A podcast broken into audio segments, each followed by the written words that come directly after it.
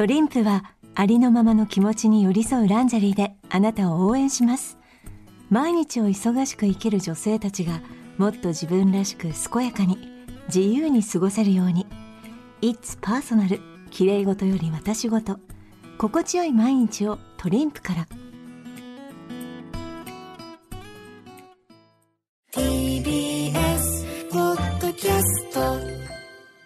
TBS ラジオプレゼンツのポッドキャスト番組オーバーザさんパーソナリティのジェンスーです。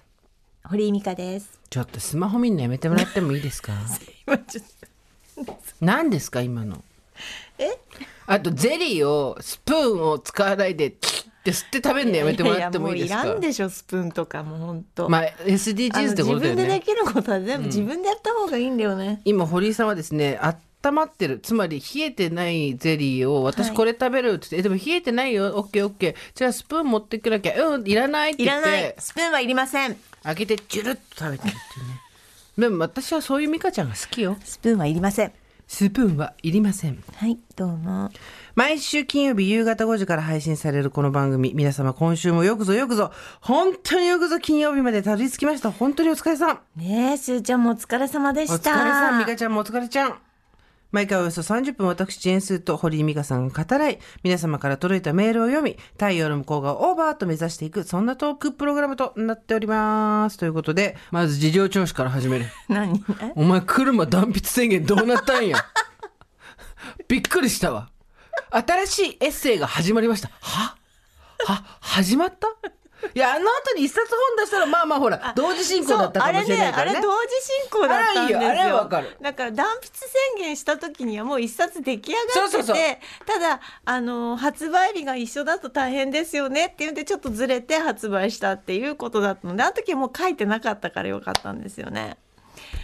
まあなんていうんですか。あのですね、あの、ご存知ない方のためにもう一回私の方から細かく、あの、言いますとですね、えーえー花に人、はい。日和、歌人日和ですかね。はい。えーサライの方の連載、こちらですね。はい。インターネットで。の女性版ですね。はい、読めますけれども、フリーアナウンサー、堀井美香さんが一人の時間の過ごし方を綴る連載エッセイがスタート。連載エッセイがスタートって、お、おい。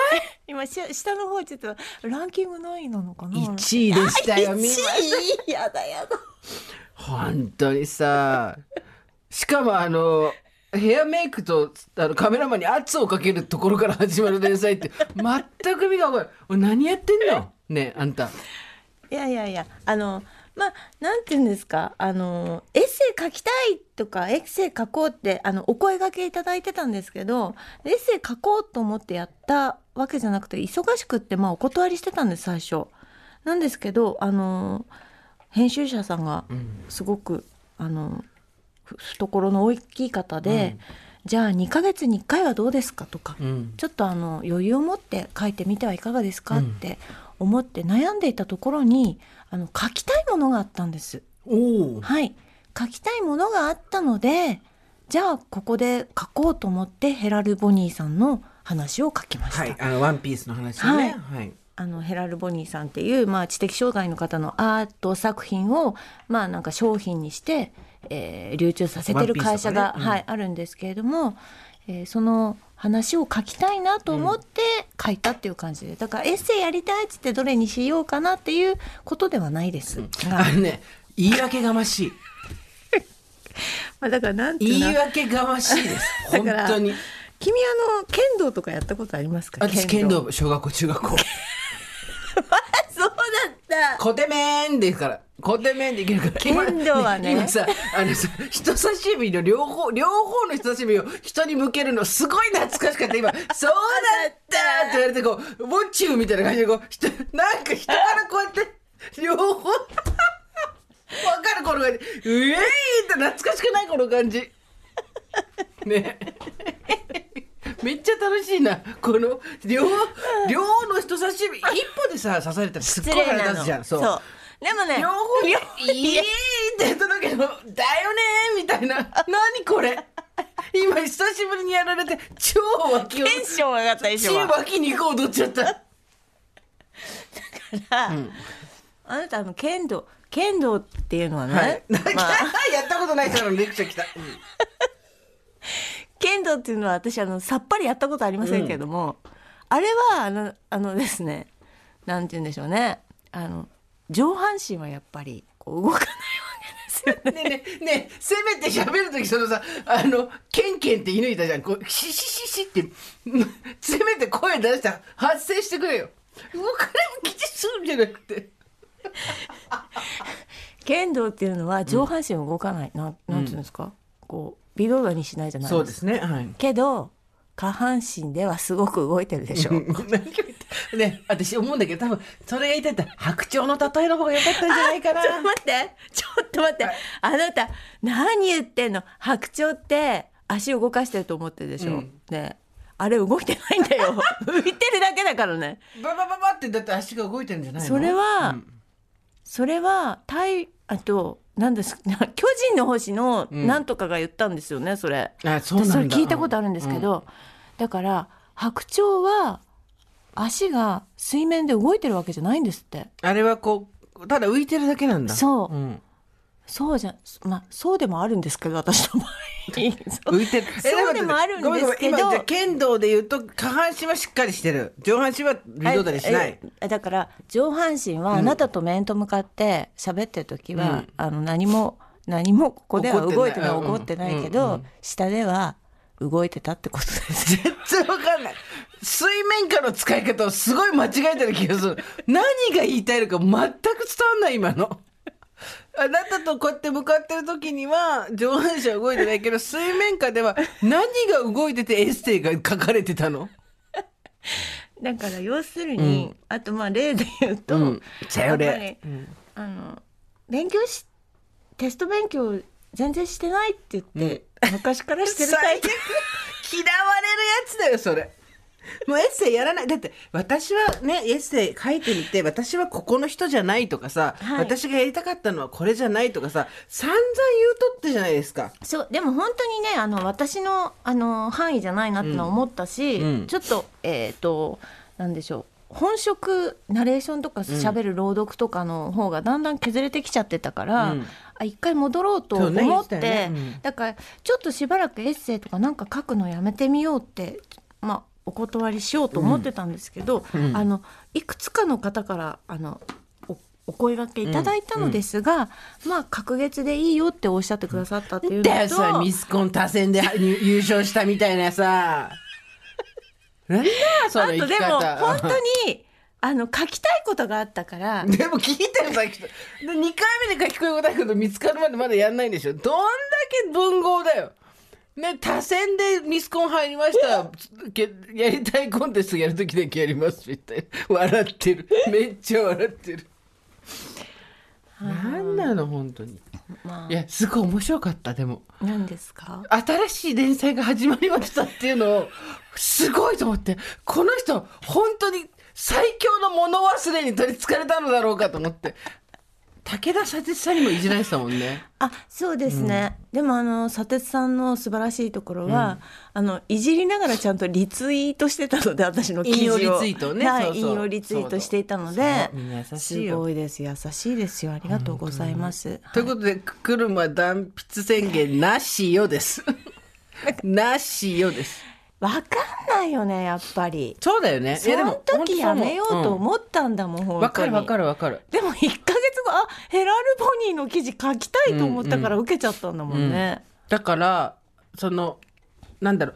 人を傷つけたり裏切ったりするような前言撤回は絶対やめた方がいいけど、ええ。自分の希望で今はやりたくないと思ってるけどこの先変わる可能性もあります人なんて変わるんだから全然いいんだと思いますよ。はい、うん、あの。だからあの始まったり終わったり終わったり始まったりして、私はのらりくらりやってきます。そうですね。ではいも本当にそうやって、よかったです。もうちょっと書きなよって私たち、てか、唯一それだけですね。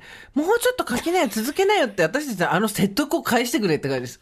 こんなにふらりと戻ってくるんだったら、私たちの結構一生懸命説得したと思うんですよ。もうちょっとか書いてみなよとか、絶対楽しいよとか。はいだから希望の通りになって嬉しいんですけど、あのとろう感なるみたいな。でもすごいねあのスピード感で書けました。あなんか書きたいことがあやっぱ書きたいことだったから、うん。うんすごくバーっと書いちゃいましたね。歌人日和どうぞ皆様お読みください。もうびっくりしたよいやいやいやすいません。あなたはあれですね。続けられて最近またそのそうです。いちごのジュースをね私さすごいことに気がついちゃってさ。はい。今から説得力がまるでない話していい？いいです誤嚥を防ぐためのとろみをつける粉っていうのがあるんですよ、はいはいはいありますね。難消化性デキストリンプラスとろみ剤みたいな、それを私の殿下の方とマイクレダイエットに混ぜると、はい。もう完全にフルーチェなんですよ。はいはいで、はいはい。フルーチェで美味しいから今それで続けてるよって言おうと思って、はい。めっちゃむせたっていうですねあでもすごく今とろみが出てますそうプニプニに。ねあ本当だ。固形物みたいになってます。スムージーみたいになってますね。この時に思ったわけ。あのーそもそもこの私が今使ってるのはとろみがつくっていう目的のものなんだけどまあ誤嚥性肺炎とかね。そういうものにシニアの人たちをなならせないようにするとか、はい。あとはお子さんとかで、えっと飲み飲むのが難しいっていうお子さんなんかに使うものなんだけど結局これを使うことによってすごいさあの満足感があるわけよ。うんうんうんってことはつまりお腹が膨れちゃうわけ。うんで水分を取らせるため誤嚥しないためにこれを使うっていうのをうちの親にもいいかなと思ったのまあまだ水分大丈夫だけどおおいおいいいかなと思ったんだけどこれでやっちゃうと今度満腹感が出ちゃうから、うん。量が食べらんなくなっちゃうなと思って、うんうんうん。まあやっぱ老人にご飯食べさせるのは難しいなっていうね。なるほどね、お父様のことを考えてね。これ思った。あこれいいじゃない。じゃあさ後々これで親にね食べ物の味に何の支障もないしと思ったけど、うん。あこのたっぷり感があると、ん。多分食べなくなっちゃうなと。噛んだりとかさその味覚とかさ、やっぱりいろいろこうバラエティーに富まないとどんどん乏しくなっていくからねね。うん。食事が。そうなのよ。と同時に誤嚥されちゃうと困るのよ。そうね、どっちもそうですね。あちょっと自分のダイエットから親親の誤嚥をまあうちの親はまだ大丈夫だけどええ。なぜか喉にすごい引っかかっちゃった嘘でしょ。今日はあのスーさんからお塩いただきました。そうなんですよ。もうね私今いろんなことがございまして人そうで生すね。経験しなくてもいいことって世の中たくさんあるごけれども。ざいますでしょ。でもねするんだったらしっかりしたいんです私。ちゃんと目を見開いて右から左まで天から地まで細かいところまで全部見たいんですよまあこの年になったら別に経験する必要のないことってたくさんありますけれども、ます。はい。まあ来たら来たでドーンと全部じゃあやったろかっていうことなんでしょう。ですね。でその時に、はい。なるほどこういうことですねっていうのでちょっと今日あの打ち合わせに出ておりまして。はい。で、まあ、打ち合わせが終わってこの後、ええここの赤坂にもう一回戻ってくると、はい。もう昼間から赤坂に朝から行ってうん。その後一回出てまた戻ってくるこの暑い中、赤坂のそ主。う。なんで私がこんな目にと思いながらですね。まあでもまああれですよ。覚えてますか？それこそ五助会員さんがおっしゃってたこの世の不条理を味わい尽くして死ぬって言ってたじゃないですか、うん。あれの一環ですよ。はい。というのもあって、えー行ってきた帰りにですねうん。あじゃあこう打ち合わせ終わった4時過ぎでじゃあ TBS 戻ろうって言った時にこうパッと地図を見てねこう、はい。スマホではい。どこの駅が近いかななんて見たら、うん。駅より最初に目に入ったのがはい。神田明神なのまあ。で私文京区生まれ文京区育ちでなぜか神田明神には行ったことがなかったんですよ、ええええお茶の水のねはい。こうあたりからあ秋葉原の途中のあたりにあるんだけど近いじゃないかとうん。ちょっと行ってみてもいいかなと思ってそもそも神田明神って何なんだろうと思って調べたらまあ必勝祈願とか、まあ、はい縁結びとかいろいろあるんだけれども、はい。関ヶ原の戦いの時に、はい。徳川家康がはい必勝祈願でお参りをしてはい勝ったんですよ。はい。徳川家康最大の負けへんでモーメントですよ。お導き。関ヶ原を前に負けへんでってことでしょ？導かれたと思ったね私は。ねえ。本当に。すごいですね。負けへんでって。でもう縁結びとか家内安全とかいっぱいお守りやる中もう勝ち守りですよ 買うのは。だ旗と気づいたら神田明神のあの旗がそう。立ってたんでしそうょなんですよ。だってそこから徒歩4分とかだったんですよ、はい。だって生きてて神田明神から徒歩4分とかにいるタイミング何回やる？あの辺に住んでるわけでもなければ。ねえ。だって小さい頃からまあ行こうと思ったら行けたものなのすぐ行けにたのに。50になって。そう。でしかもあのこっから先は皆さんあの脳をミュートしててもらって構わないですけど、ええええ。私の大好きな頑張れプロレスの7月9日の、えっと大会の名前がレッスル関ヶ原っていうんですよ。すごいピンときちゃって来てる来てる。全部お導きだ関 ヶ原。私的には分かった。今年のテーマは関ヶ原なんだと思って。今。そう。で、まあ、お守りっていうよりも、はい。こうも持ってく塩みたいなんじゃん。なんていうこの餅塩っていうの？なんかこうねあのいろんなこう絵が描いてあるんですけど、はいはいはいはい。皆さんにと思ってはい。お塩買ってきました、はい、うん。ね巻いたりするより餅塩としてもお使いくださいとかねありますけれども。清めるだけじゃなくて足りない運を補充して新たな運気を呼び寄せるっていうのもあるんですって。うん。だからそれでみんな運気を呼び寄せたらいいなと思って。皆さんにね、うん。塩を買ってきて。だまず何が言いたいかっていうと、今あのとんでもねえ不条理に、えー巻き込まれてる方いらっしゃると思うんですけど、うん。共にうん。負けへんでで頑張っていきましょうっていうですね、うん。うん。気持ちでいっぱいです。うん。本当に。あなたの前にも神田明神があるかもしれませんしね。そうですよ。ね。近くの氏神様のとこでも構いませんけども、うん。でもなんかあここでこれが来たんだと思ってさ。うん。なるほどね。その時思ったわけ。はい。まあ今さらっと話したよ神田明神っていうのを山にして話したの今の話は、うんうんでもこの話本当は違うの。うん。徒歩4分の神田明神に12分ぐらいたどり着けなかったの。なんでかわかる？私偏見を補強するような存在にはなりたくない。わかるよ。それはあくまでステレオタイプ。個人の差です。そう言って生きていきたい。うん。でも私地図が読めない女なの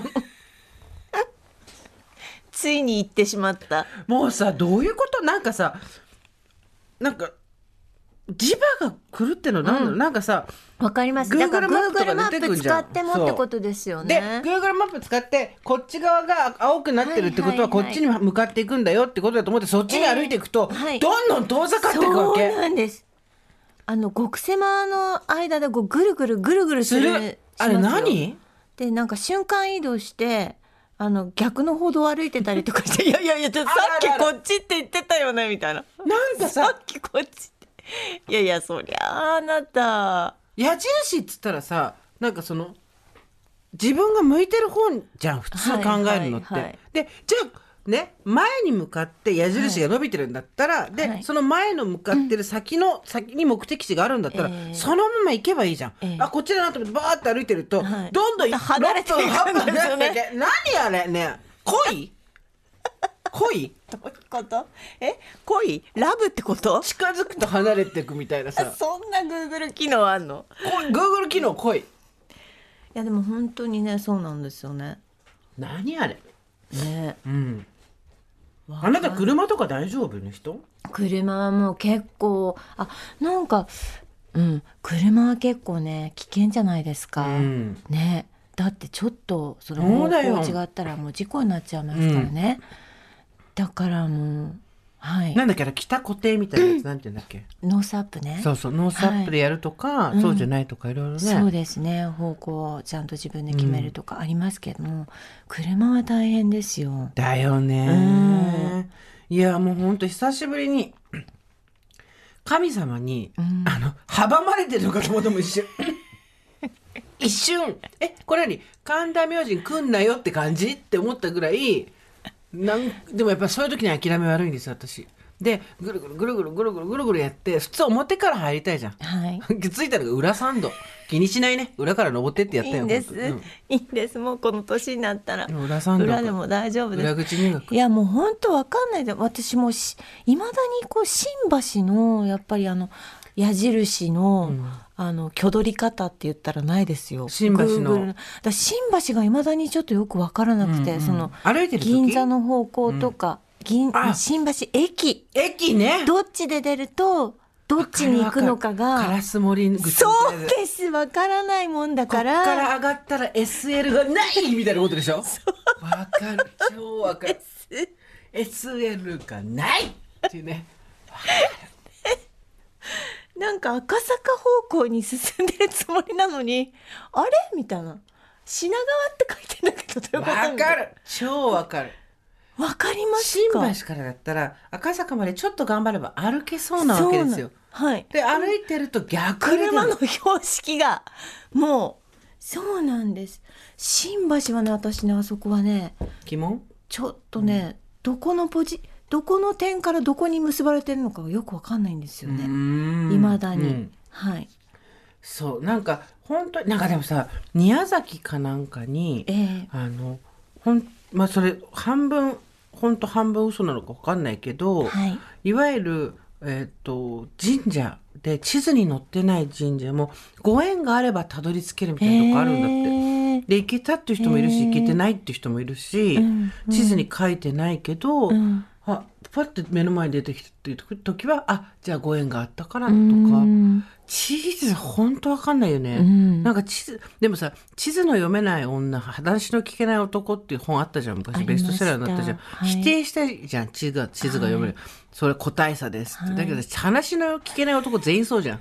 だからひどい。なんかさひどい。話聞けないじゃん全員。一色たにして。る だからこっちが真なりってことはこっちも真なりってことになっちゃうんだなと思って、まあそうね。地図読めないね、うん本当に。まずいですよね。これってさ鍛えればどうにかなんのかな？いやーもうでもグーグル頼りになってるじゃないですか、うんもう今や、うん。あのマップルとか使わなくなってきたもんね。ないそうで、Google マップで全部、だから、ま、だから待ち合わせでじゃあ駅の前でとか言わないじゃん。もう Google の住所でピピッと入れて、そこの前で集合じゃん。だって昔本当私免許取ってとかいやそれこそ10年ぐらい前までそうでしたよカーナビとかがある前はいはいはい。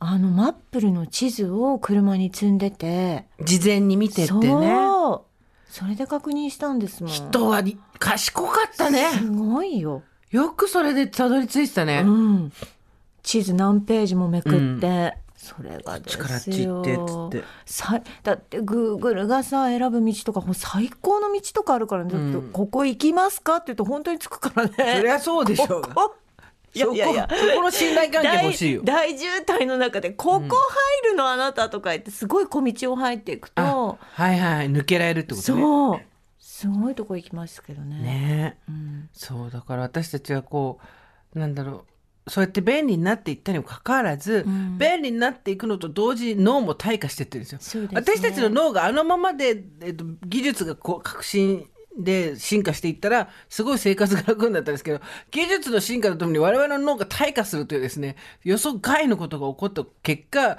Google マップを片手にぐるぐると。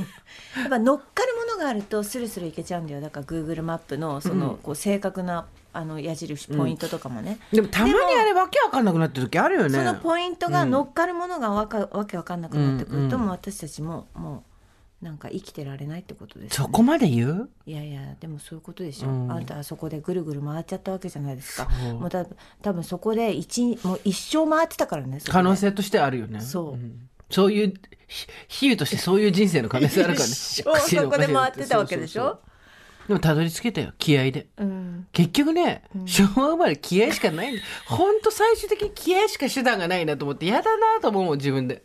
嫌だなって。病気もね体調が悪いのとかもね気合で治すとか良くないよ。本当良くないよ、うんで自分たちはいいよ。自分たちはいいけど若い人には絶対にやっちゃダメよ。良くないよ、うん、勝手にあんたの風邪は気合で治せと。ただ他の人には絶対それはしあの強制しちゃいけないですよ。そうなんですよ。本当に。ね。まあこうやってねあのどんどん脳が退化し、うん。物忘れが激しくなり地図も読めない、うん。気合だけで乗り込んでいこうとする私たちのところに、はい。いあそうそう。今日ちょっとメールをねたくさんいただいてるんでいつのメールが来てます。メール読んでもいいですか？メールでです。スーさん、ミカさん、おはこんばんちは。初めてお便りします。動画配信サービスにも飽き、最近はポッドキャストやラジオに続婚のおばさんネーム、プチと言います。現在53歳、息子たちは巣立ち、今は旦那と二人暮らしです。やばいところに足を踏み入れそうなので、お便りを書いて自分の気持ちを整理しようと思っています。聞いていただけますか？はい。飲み会の席で結婚について大人たちがワイワイ話をしていた時です。とある独身男性が私の方を見て、大事に思っているし、結婚してもいいと思っているよ。あまりにも普通の会話でした。うん。いやいや、私旦那いるし、知ってる。じゃあ独身になったら、みんなもいる中、明るくやりとりをしたことがあります。うん。ただ、駅まで歩いている途中で、うん。今度キスしよう。うん。え、何？うん。軽く冗談として処理しました。うん。弱い50を過ぎ、自身の劣化を自覚している中、好意を持ってくれていることを心地よく感じています。そして、分別のある大人としてうまく交わしているので何事も起こっていません。私はその人のことを尊敬しています。でも、恋心というのとは違うと思っていました。しかし、先日、カメラマンであるその人に写真を撮ってもらいました。あら。わずか数分の出来事でした。うん。その時不思議な体験をしました。ほんの数秒、テレパシーみたいなものを感じました。うん。まるで宇宙にその人と私だけの空間しかなくなってしまったような、ほんの一瞬です。うん。ファインダー越しに視線を合わせるということ、スーさんもミカさんもご経験があると思いますが、実はめちゃくちゃエロい。素直に告白すると、ある意味、抱かれた感がありました。これで終わりたくない。そう感じた気持ちに素直になりたくて、今度また撮ってくれませんか？そうお願いしたら快諾してもらいました。じゃあ水着ね。このダルダルに緩み切った体では恥ずかしくて無理。痩せてからにします。それなら撮影するときは来ないよ。今が一番若いのに。昨日からスクワットなどを始めました。撮影に行くことは決めています。水着は持っていないのに普通に撮影してもらうつもりです。女性の美しさは体の曲線と言っていました。脱がせようとしていません？これも冗談にして処理しました。撮影に行くことは決めています。決めたけれど、いろいろと妄想してしまう自分がいます。撮影が二人きりだったら？撮影に少し酔ってしまったら？少しずつなら脱いでしまうかも？そして何かあったらどうしよう？止められる自信がありません。怖い怖い。でも何もなかったらなかったで、寂しさを感じてしまうかもしれないです。いやいやいやいや。私は旦那以外とは深い仲になったことはありません。そんな自分の人生を少しつまらないなとも思っています。なるほど。裏切りたくないという気持ちと冒険したいという気持ち。ああ、いろんなしがらみがないうちに遊んでおけばよかったな。うん。人生経験の豊富なお二人にお話しして少し整理ができました。ありがとうございました。うん。妄想劇がどんな幕を下ろすのか楽しみです。暑くなる季節です。スーさん、ミカさん、お体大切にお過ごしくださいね。これからも放送を楽しみにしています。プチより。撮影に行くことは決めていますって。2回言ってるよ。撮影には行くんですよ。だって二人だったらどうしようって二人なんじゃないですか？そうだね。脱いじゃうかもしれない自分っていうのを。もうそれは多分脱ぎますよ。だよね。うん。少なくとも少しずつ、ブラジャーを取るかどうかはまだわかんないけど、相当の覚悟を持っていかないと。あの、水着持ってった方がいいですよ。水着ならまだ、じゃあ水着ねって向こうが言って、こっちがまたまたってやってるけど、ん水着持ってかなかったら下着で取られちゃうよ。ええじゃねえし。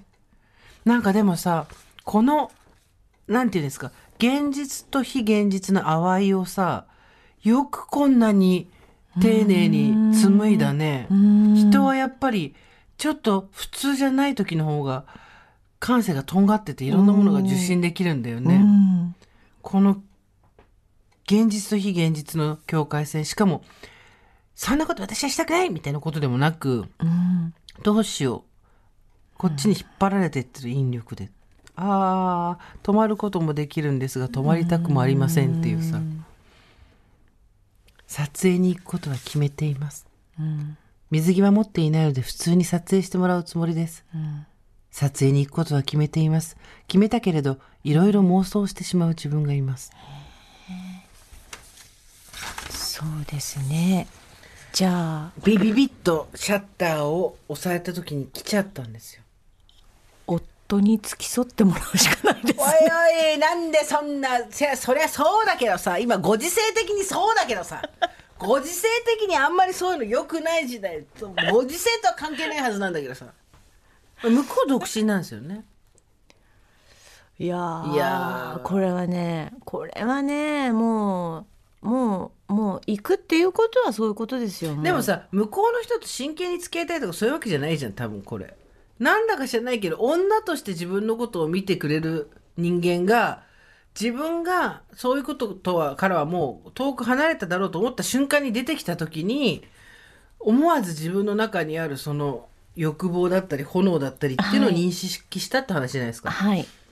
で認識するまではあのとても素敵ですよね、うんなんだ何言ってる？とても素敵ですよね。動揺してるよ、ミカちゃん。そうですかそうですかどうしたの？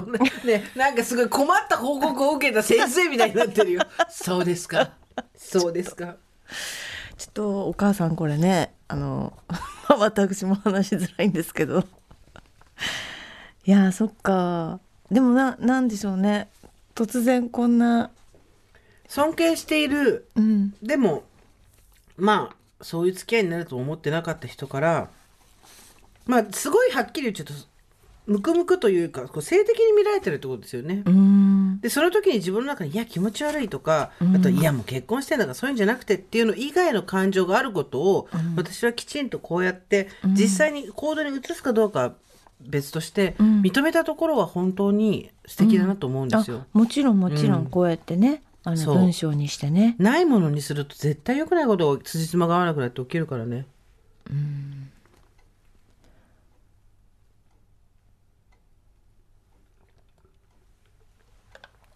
なんでぼーっとしてんの？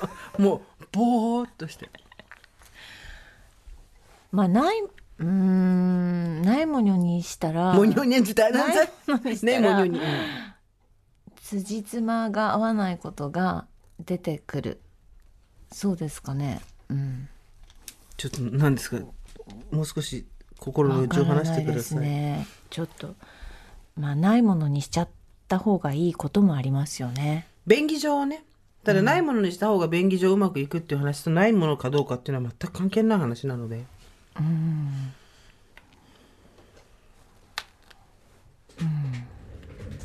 あんた恋してるね？え？してないですよ。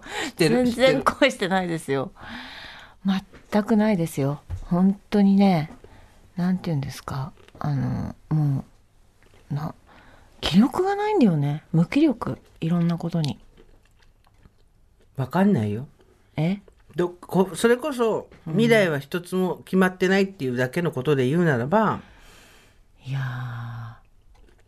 自分の中にムクムクしたものが出てくる可能性はゼロとは言えなんいし。あのさあなたのインスタをあの拝見したんですよ。隣の雑談の。あインスタをね。あありがとう。あの、はい。インスタライブ見てくれてたよね。そうですそうです、うん。見てて。でまああのー時々あなた言うんですけど、まあ、オーバーザさん陽キャラでこっちは陰キャラだからみたいなまあ隣の雑談陰キャラだから。え？ライらない、ライらない。なんでなんで陽キャと陰キャでいいの？あ。ライらな陽いいや。おばさんのよく、陽キャちょっと間違えてるおばさんみたいな。陽キャと陰キャですか、うん。よくおっしゃるじゃないですか、はいはい。いやだけど私ねオーバーザさんまあオーバーザさんもちろん聞いてくださってる人の中に陰の人も陽の人ももちろんもちろん。いるかともちろん思いますよ、思いますけどだからないものとして便宜上思っておくんだけど実際にあるっていうものが 現実にあるってこと？いっぱいあるよ。そうだよね、うん。でも現実にあるんだけど別にそれはないものとしてしまってこう見ないように蓋をするまあそれはあの良くないことを改善するとかはさあの、うん。目をつむっていてはいけないと思うけど、別にそこになんか触れることによってなんかいろんな人が傷ついたりとか何かこう起こ起こりうるようなことは、目をつむっといた方がいいなみたいなことってあるわけじゃないですか。そうね便宜上の話ね。そ恋とか、恋とかじゃでもなく、その人との関わりとか、うん。ご近所様のなんとかとか、うん。生きていく上で、うん。見て見ぬふりみたいなっうんてことですよね。だから私はそれをやってしまうしなんでそれをやるかっていうと陰キャだからっていうことなんじゃないちょっとこっちで最後は飛躍するんですよね。多分ね私自体ねあのとっても陰キャですよ。あの人はうん。複雑なのでうん、モザイク状態だと思うんですよ。陰と陽と両方が、そうそうそえー持ち合わせて場面によって出る部分が違うんだと思うんですけど、う。うんただ大場さんの中の堀井さんと私はどちらかというとそのうちの陽の方の要素がうん、出やすい状態で番組はやってるとは思そううけどね。ねだからなんか見よう見まねでやってる気がします陽キャを。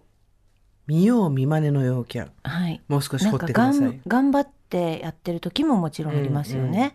そういうこうテンションを自分で作って、うん陰キャのままで陰キャラのままで。陰キャのままでやれやってればいいんですけど、まあ、そうじゃないなっていう時はね、頑張りますよね。堀井さんの陰キャの定義って何ですか？陰キャの定義？うーん。なんなんだろう。もうどうでもいい。えっ、と人との関わりとか人の評価とか、えー全く断絶したい。はい。それが陰キャです。多分ねそこだと設定が違うんだと思うんですよ。あの人それぞれだと思うんですけど、うんうんうん。そうでしょうね。人の評価が気になって自分が何を考えてるのか何を欲してるのかがわからないとか、うん。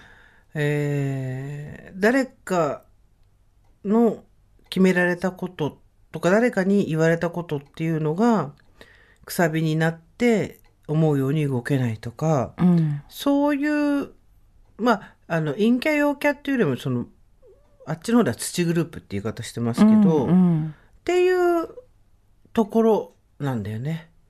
その、人の評価なんかもういいしだ全員と断絶したいっていうのはどちらかというと強さだと思う。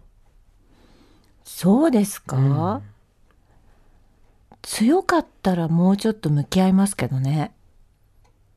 どこ見て喋ってんのね。向き合ってなさすぎにも程があるぐらい違うとこ見てたよね今あんたね。ね。どもうちょっとさで今のまあでも定義はそう、陰キャの定義はいっぱいあるでしょうよ。まあねそうそう。う。ん。私はそこがあのやっぱりこう超えられないところだし、その土グループの人は超えられない何かがあるから陰キャなんだろうし、まあそれぞれああるかと思うんですけど、うん、やっぱり向き合わなくてもいいけど自分の中によこしまな思いがあるとか、ん。全然気にしてないって言いながらめちゃくちゃ気にしてる自分がいるとかっていうことをある種開き直る必要はないけど許しながら受容していかないと、マッチでつじつま合わなくなって4 5 0になった時やばいからね。辻褄合わなくなるってどういうことですか？うーんい発言と行動の帰りに自分の心がついていかなくなるってこと。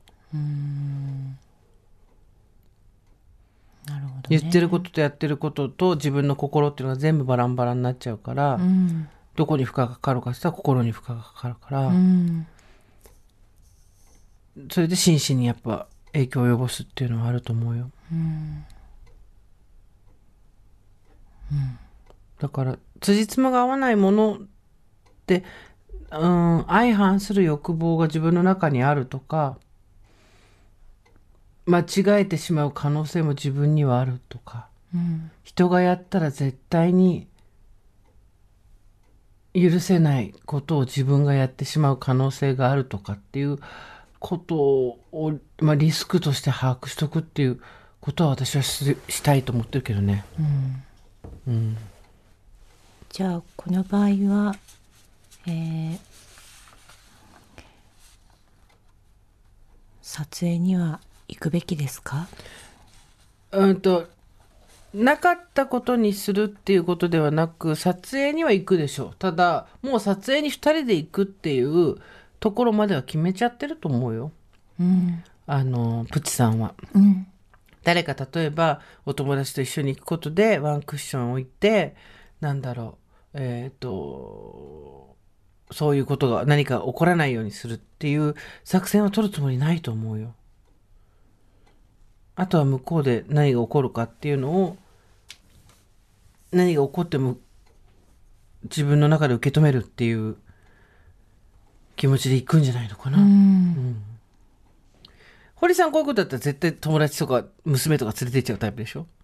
あそうですねあのー家族で行きます。で。その家族で行くっていうのは向こうに対する牽制でもあるけど自分自身に対する再認識でもあるよね。あそうですよね。私が大切なのはこちらなんだっていうこと。そうですね、はい。うん大切なものを常に大切で選べるっていうのができる人はすごいよね。ああうん。私はあ自分のことはあんまそんな信用してないな。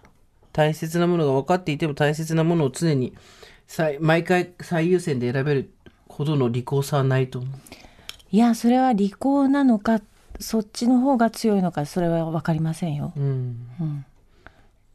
利なんなんて言うんでしょうかねあの選ばない人の方が実は勇気がないだけかもしれませんしね。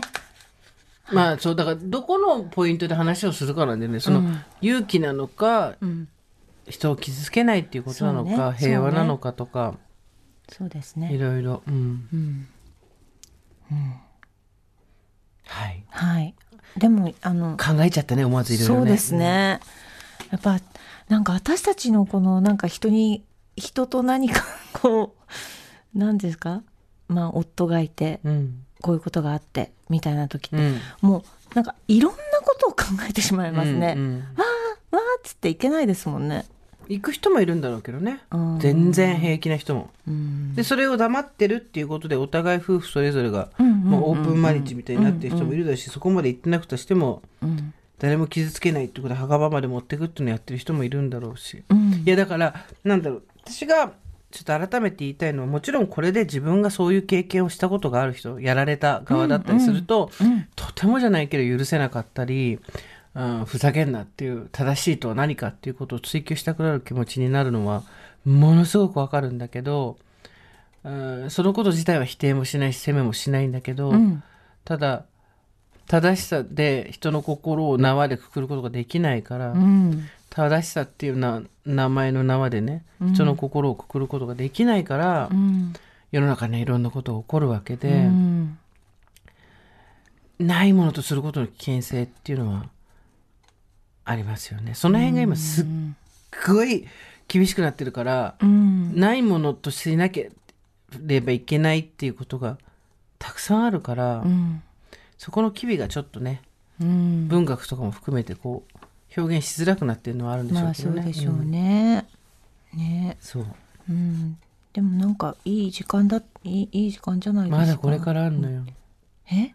これからよ撮影。そうですね。うんちょっと続編を期待したいです。お待ちしてます。そうもう一回の撮影どうなったのかお願いしますこ。れ結構考えると思いますよ、多分。で別にそそんな男別にちゃんと付き合うつもりもないのよとかなんだろうただ言ってるだけよとかってそういうことはどうでもいいそういうことは20代の時には多分気づ気にしてたと思うけどもう53でしょ？真剣に付き合う気があるかどうかなんて多分どうでもいいっていうかさ、うん価値観変わってくるじゃんそこで、うんうん。そういう人生にとって大事なことってそういう約束事じゃないっていうのもさわかるじゃん。この辺難しいよね。なぜならこれを文章する文章化するとおおよそ道徳的ではない人の道に外れたこともありになってしまうので。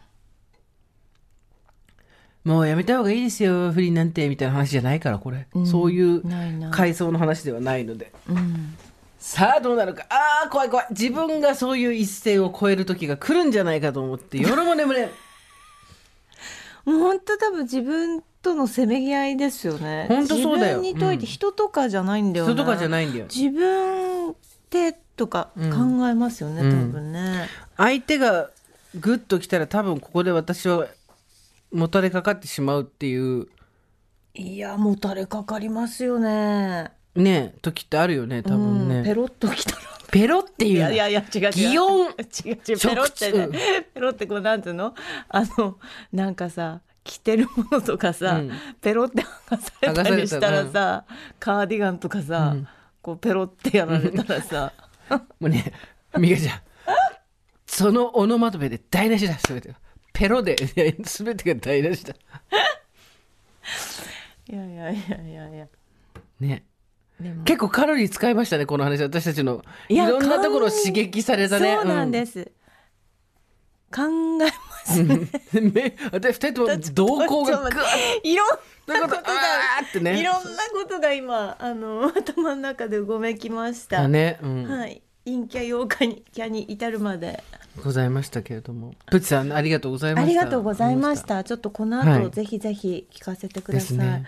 さてえっ、とですね気分を変えて。うん。今だからわかる。自分の長所。たくさんこちらもメールいただいておりますんで読んでいきましょうか。自分の長所ね。はい。おはこんばんちは。お母さん歴1年4ヶ月。31歳のおばさん初心者。猫根です。今回のメールテーマ、今だからわかる。自分の長所、最近発見したのでメールをしました。私の長所はイライラしにくい、怒りにくいところです。えー、子育てをしている中で娘が何をしても泣き止まなかったり、理不尽に怒ったり、作った離乳食を床に落とされたり、ラゴとひっくり返されたり、片付けたばかりの部屋をすぐに汚されたりしても、ほとんどイライラしません。対して旦那は生後2ヶ月の時から娘にすぐイライラして、ひどい言葉をかけたりしていました。子育て中の友達と話していても、えーイライラしないの？と聞かれることもあるんですが、イライラしないんだよね？と毎回答えています。思い返してみると、私が友達との関係でムカッとしたことがあって、そのことを仲のいい友達に話すと、猫根が怒るなんて相当だったんだねと言われたことがありました。猫根だから怒らずにいられたんだよと言われたこともあります。その時はそんなことあるかなと思っていましたが、今になって分かったのです。私は人よりイライラしにくい。娘にそんなすぐイライラせず接してあげてという私の言葉に対してもすぐイライラする旦那。ちょっとうちの子、ね、娘にそんなイライラしないでって言ってる言葉にイライラする旦那。猫根がイライラしないからって、それを強要するなと言われ、全く納得ができません。子供かイライラしやすさ、怒りやすさは性格だから仕方ないのかともやもやしつつ、自分はイライラしにくい性格でよかったなと思ってます。娘にはすぐに人に対してイライラしない穏やかな子に育ってほしいと願いますが、性格は環境親の声かけ生まれつきどう構築されているのか気になる今日この頃です。これからも、えー楽しく穏やかに子育てをしながらおばさんへの道を歩んでいきたいと思っています。猫ね。ということでありがとうございうん、ます。ありがとうございますイライラしないっていうのはもう財産に近いよね。本当だねすごいえずっとイライラしてる感じ 財産だよね。うんすごい。それだけで半分ぐらい得してるからねほんとそう。ねほんとそう。そう私たちあのイライラするとやっぱ時間の無駄にもなるしねハレルヤだよ、これ。素晴体らしいと力も思います。精神的にも消耗するしね、はい。はい。こちらです自分で思う自分のいいところおじさんネーム筋肉痛は3日後と申します自分で思う自分のいいところ正確には人から言われておよそいいところだとは思えなかったけどようやく自分でもいいと思えるようになったところなんですがそれは腹の内を隠さない隠そうとしない隠したくても隠せないところです 一番最後だね。隠せないんだね。さっきのイライラとちょっと反対な気もしますけど、これは高校時代の友人に言われた言葉です。思っていることの全部透けて見えるところがいいよね。言われた直後が性格が悪いって言われたのかな。いや単純だってことかなと少々の思い悩んだものでしたが数年後古の mixi かっこ笑にあったマイミクはい。友達の紹介文を書く機能で、その友人が腹の内を隠さないし隠せないしそもそも隠そうとしていないところがかえって裏がなくて清々しくて気分がいい。ぜひそのままでという紹介文を寄せてくれたのです。そのままでいいんだよと言ってもらえたようでとても嬉しく自分は、えーこれは自分のいいところだと思えるようになりました好きも嫌いも怒りも悲しみもどうせ伝わるんだもん。せっかくだから基本的には相手へのリスペクトは失わずに、それでもありのままに伝わるようにしようと思ったら、なんだかとても生きやすくなりました。高校時代の友人へはよく見ていてくれてありがとう。そして高校時代の自分へは、君は性格は悪いし単純なやつでもある。しかもそれを隠せない。でもそれ全部、ほとんど悪いことでもないよと伝えに行きたいです。まとまりのないメール失礼いたしました。もうしばらくジメジメした季節が続きますが、皆様どうぞご自愛くださいということでございます。ありがとうございます。ありがとうございます。うん、はっきりしてていいじゃないですか。わかりやすい人っていいよね。うん。すごいもうなんかギョッとするけど正直ギョッとすることもあるけど、うんなんて言うんだろうあの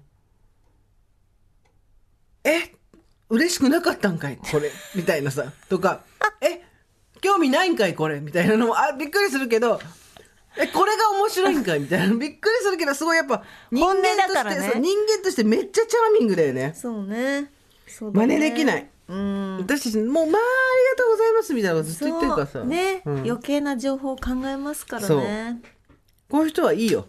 そうだよ。うん、一番身近にいてほしいよ。腹立つけど、ねちゃった。って思うけどでも信用できるよね。でも誰もがさ腹の底で抱えてることを正直に言ってくれるわけだからね。最高だよね、うん、いいですよね。じゃあもう一ついきましょうか、はい。えー無邪気な羊さんですね。37歳だそうです。30代後半に差し掛かりましたが自分のことがまだあんまり好きではありません、たまにできないことの多い自分を責めてしまいます。今回のお題を良い機会だと思い自分の長所を考えました。お、私の長所は相手の話をちゃんと聞くところです。あ素晴らしいね。会社でとっても嫌いな50代の男性がいます。文句だけじゃなく働いてくれと思います。でもたまに会議中に芯を送ったいい意見をいいんです。それを相手があの人だからと決めつけず、スルーせずに受け入れられます。たまに受け入れられませんが。えー母が愚痴を言っている時心の中で正論を思っても今は愚痴を聞いてほしいのだろうと思い聞きます。うん、友人が永遠にパートナーの不満を言います。でも彼女は彼が好きなのです。だから今は聞くのが最良だと思います。うん、あれ？最近、聞きポジのすすめという本が出たそうですね。すでに実践していました。復習のために購入しないとかした。はい。でもその聞きポジションの私は誰に聞いてもらえばいいのかしらと、ふと思う今日この頃です。ということでね。聞きポジの人は誰に聞いてもらえばいいんですか？そうですね。私誰に聞いてもらってるかな。ねうん。でもまあもちろんすーちゃんとかにねあのまあまあまあ周りでね、うん聞いてくれる人は、友達とかいるじゃんお友達とかはね、いますよねでもやっそうなんですよねだから結局自分が思ってることとかあんまりこう外に出さないで悶々としてるのはありますよ。まあ多くの人がそうですよね。うん、そこで思ってることをパーンと思ってるように言える人ばっかりじゃないしあともう一個すごい大人になってから超思うのはうん、子供の頃とか、まあ、もっと若い時に聞いてほしい話があって話したのになんかその話したのに話した感がないとか、モヤモヤするとか何なんだろうって思ったけどこれ結局自分の欲しいリアクションが来なかったってことなんですよね多分。うんうんで大人になると、うん、それが自分でもはっきり分かってるんで、まあ人のリアクションまでコントロールするんだったら AI に頼みねよみたいになっちゃうじゃん。うん、そうね。ひどいねって言ってほしいなとかさ、うん。自分が話したことの感想をやっぱり、うん、規制するっていうかその決めるのってやっぱあんまり品がいいとは言えないなと思って、うん。ちょっとね反省しました。大人になってから。話す方もさそのリアクションを取れるような話し方ってできますからね。そうね、うん、そうね、うん。こう言ってほしいんですみたいなあのえー、辛いじゃんって言ってほしいように話ができます。できるね。できますからね。指示をね、そうなんですよね、うん、出せますからね雰囲気でね。いやだから私もなんか全然こうもう人に喋ったりしないからだんだんこう自分の中でちっちゃくちっちゃくなって忘れていってるんでしょうね。だからこう、うん。はい、あなたと私はその辺の対応が多分全然違うんだと思うんだけど、うん、でもそれでもちゃんと自分を律してて偉いなと私は思うんですよ。でもあなたはさっきみたいにやそれは私が向き合えてないからだみたいなこと言うじゃない、うん。自分が一番厳しいね自分にねやっぱり。そうねね。どちらもねね。みんなそうですよね。そうね。それは自分ができないからやっぱりやきもきしてんでしょうね。ね。自分のできないことって分かってるじゃないですか、うん。でもさどんだけ自分に可能性かけてんだって話でもあるよね。そうね。どんだけ自分に期待してんだ。もういい。よっていうね。もういいだろもういいよってことなんだけどね。あ私ここ苦手っていうのは、やっぱりいつまでたってもできないですよね。でそのことをさあんまりもう気に病まないで一歩生き生きたいよね。うんそうなのそうなの、やめろ。ゼリーを器から直接吸い取るな。それは直せ。治すもの治るもの治治らないもの。さあどっちでしょ いろいろあります。うね。ジェーンスーと堀井美香のオーバーザさん。さて寝る前の私の流儀メールをたくさんいただいております。ありがとうございます、本当にたくさん今回いただいたんですよ。えーっとですね、ブレインスリープさんは枕をはじめとする寝具でおなじみの睡眠のトータルカンパニーということで、今回はリスナーの皆さんにですね、寝る前のルーティンご紹介ということでメールを募集したんですがね、ちょっとこれ読みましょう。二人とももう胸キュンなね。ううんん、やつですね。えー、スーさん、ミカさん、おはこんばんちは。おはこんばんちは31歳おばさんネーム、右頬の肌荒れが治らないです。あるよねそれね肩なんでこっち側なんだろうってなるよね最近友人にオーバーサさんを勧められてご助会になり、日々空いた時間や車に乗っている時など楽しく聞いています。ありがとうございますありがとうございます。寝る前の私の流儀ですが、絶対毎日欠かさずというわけではありませんが、実践していることが一つあります。それは、寝る前に翌日の起きる時間の数だけ枕を叩くことです。いいね例えば6時に起きるなら6回、8時なら8回、何時半なら最後はちょんと優しめに、など。これは母からのなんとなく教わったおまじないのようなもので、枕を叩いておけば起きられるよとずっと前から言われていたので、私も物心ついた時からなんとなく実践しております。枕を叩いてから寝ると自分自身が意識できるのか、確かにその時間に起きられることもあり、えー不思議だなと思います。かっこもちろん絶対起きられる保証はないので、怖くて私はアラームもかけていますが、わら。母によれば、私や姉が幼かった頃、目覚ましをかけて、その音で朝、私たちを起きてしまわないようにと、アラームをかけたことはなかったそうで、え優しい。枕を叩いて自然と起きていたのよと話していました。お母様。すごいねねえ、私にはまだ子供がいないのでアラームをかけられないなんてことはないのですが、いつか子供ができて静かに起きなければならなくなった時には、私も毎日枕を叩かなければと思っております。睡眠は本当に大事だと感じている今日この頃、スーさん、ミカさんも毎日お忙しいと思いますが、質の良い睡眠がたくさん取れますように、どうぞご自愛ください。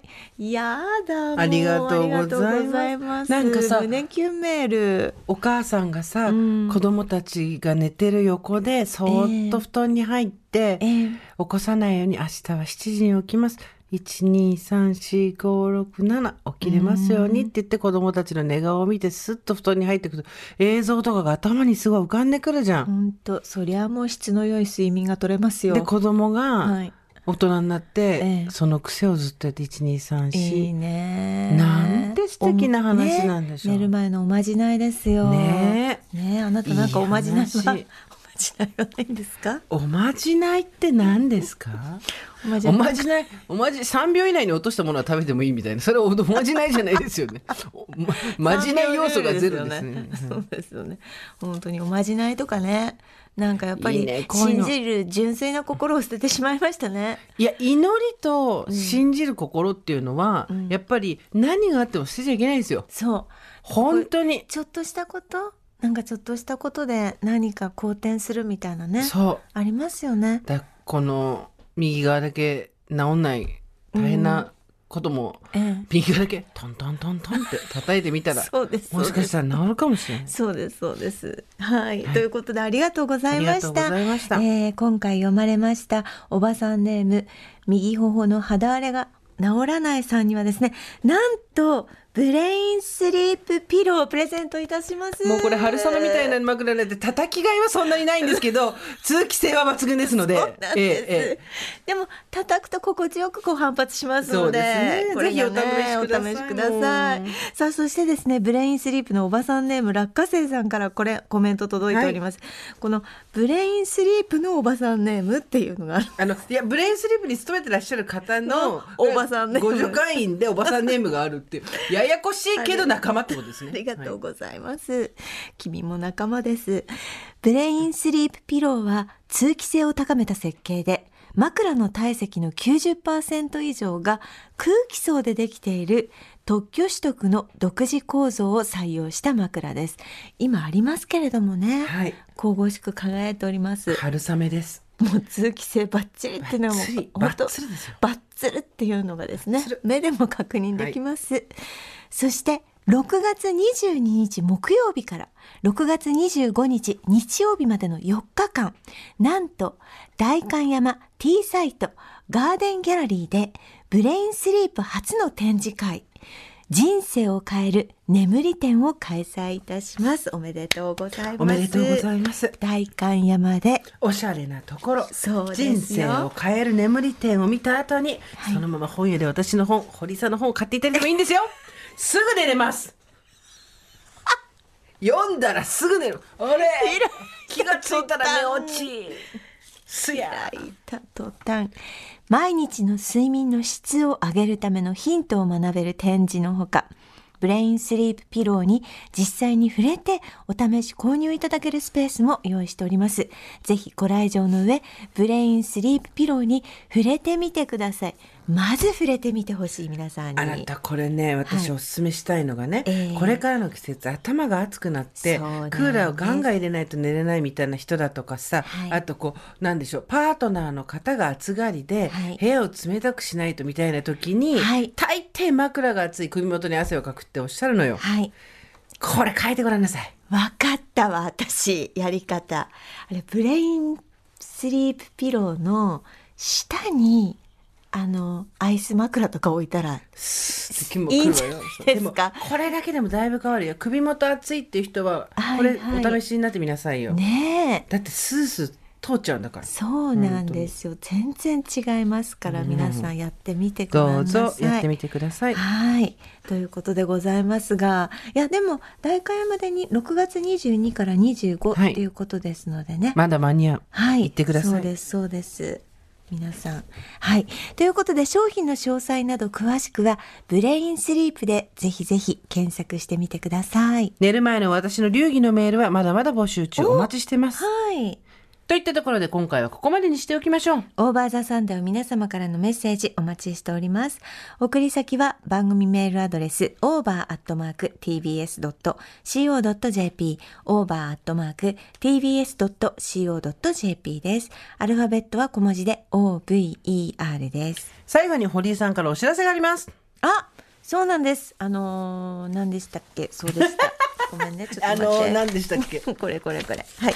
そうあの、えー、4回にして終わってしまいました。ファーストシーズン、秋田県人しか出ないなんですけれども、なんとシーズン2がいよいよ7月6日木曜日から配信予定でございます。ありがとうございます。すごい始まるのね、ま。た。そうなんですよ。一回終わったかと思いきや、また復活させてもらいました。こうやってさ、四半期ごとにはい4回とか、それぐらいでギュッと聞けるのいいね。ちょうどいいね。ちょうどいいね。あのー上がってますけど、はいあのー秋田犬がスタジオに今回はゲストでお迎え最高だった今回のゲストは秋田犬ということで、あ他にももちろんスペシャルゲストはいらっしゃいますけれども、もうあね、のはい。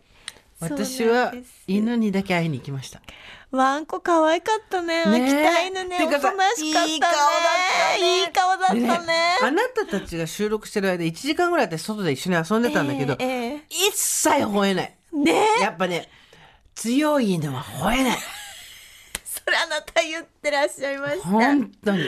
ねえ。いや、可愛い顔も可愛い、目も可愛い、手も大きい、くるくるって尻尾してても。堂々として、そして優しい顔でもねえ抱負して、ドンと構えてもう、持って帰りたくなっちゃった。ワンとも言わなかった。ねうんとも、すんとも言わない。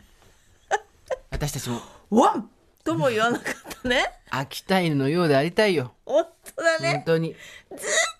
とずっとなんか喋ってるもんね。自分のペースでこう。キ。ャンキャンキャンキャン喋ってるでしょ、うんうん。それがよ虫でくない。ございます。よくないですということで、えっと、7月の何日からですか？7月6日木曜日から配信予定となっております、あのワンちゃんもスタジオに呼んだんですけどもあの竹風親方というお相撲さんですね、はい。今お塩川部屋の親方なんですけれども、あの来てくださいましてもうめちゃくちゃいい方で、うん。はい。秋田県人会のね、お友達そうなんでね。なんです。